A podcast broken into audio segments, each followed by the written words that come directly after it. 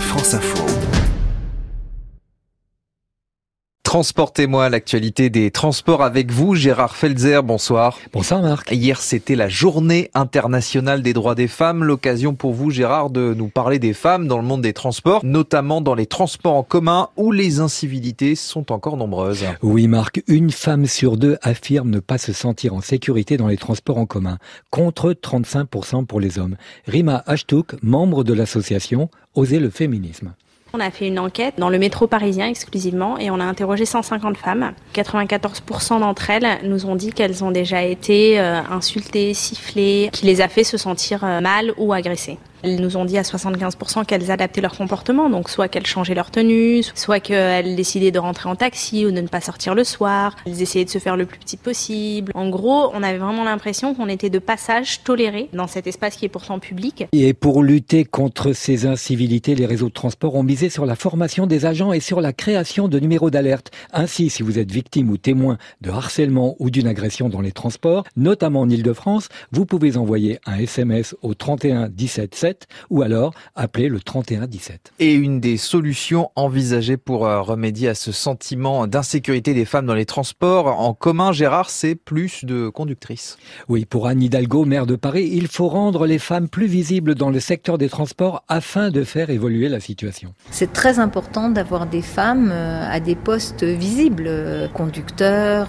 machinistes, parce que tout d'un coup, elles sont à un endroit où on se dit, tiens, là, il y a une femme, ça veut dire qu'on est aussi capable de le faire et aussi capable d'être à cette place-là, à cet endroit, que cet endroit est légitime. Il faut vraiment qu'on change la donne. Mais la place des femmes dans les transports, Gérard, est encore euh, assez minoritaire. Effectivement, Marc, dans le secteur ferroviaire, les conductrices, malgré les efforts de recrutement, sont très peu nombreuses. Parmi elles, Catherine Mouret, conductrice et formatrice à la SNCF, qui m'a accueilli dans sa cabine. Vous êtes euh, instructrice, on dit ça? On dit formateur. Donc là, vous avez deux élèves et ils sont bien? Ah, Pour l'instant, ils se débrouillent bien, il n'y a rien à dire, donc euh, ça va. Et il y a beaucoup d'instructrices Non.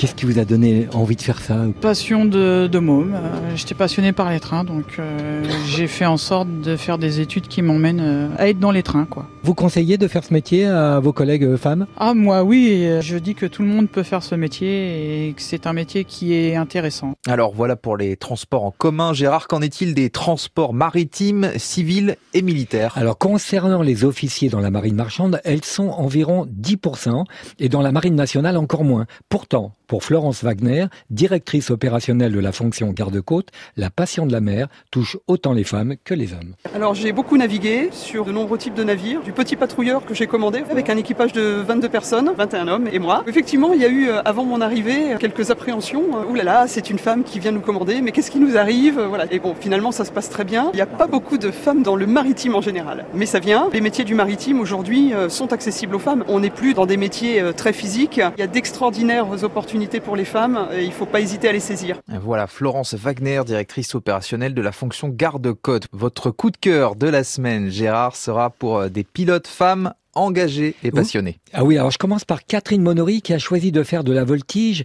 au point d'en devenir double championne du monde. Elle est aujourd'hui présidente de l'Aéroclub de France. On aura totalement gagné ou on aura oublié les, les difficultés les jours où quand on montera dans un avion, on se dira pas tiens c'est une femme. La voltige est un bon exemple pour ça. C'est un des seuls sports où la force physique n'intervient pas. C'est de l'adresse, c'est de la préparation mentale.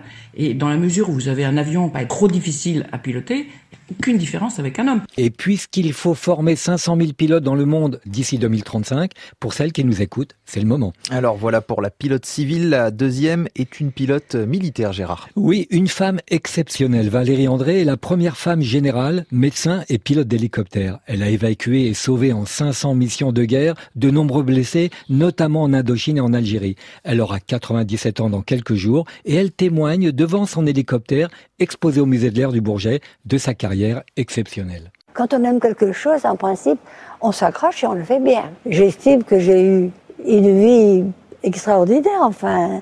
Il y a quand même eu des moments difficiles, attention, on perd des amis, on perd du monde. Hein. Pour moi, la plus belle qualité, c'est quand même le courage. La seule chose que je peux souhaiter maintenant, parce que j'avance en âge, c'est un beau matin ne pas me réveiller et d'être là-haut parmi les étoiles. témoignage émouvant dans votre chronique, Gérard Felzer, merci. Transportez-moi, c'est chaque samedi sur France Info et c'est à retrouver aussi sur franceinfo.fr.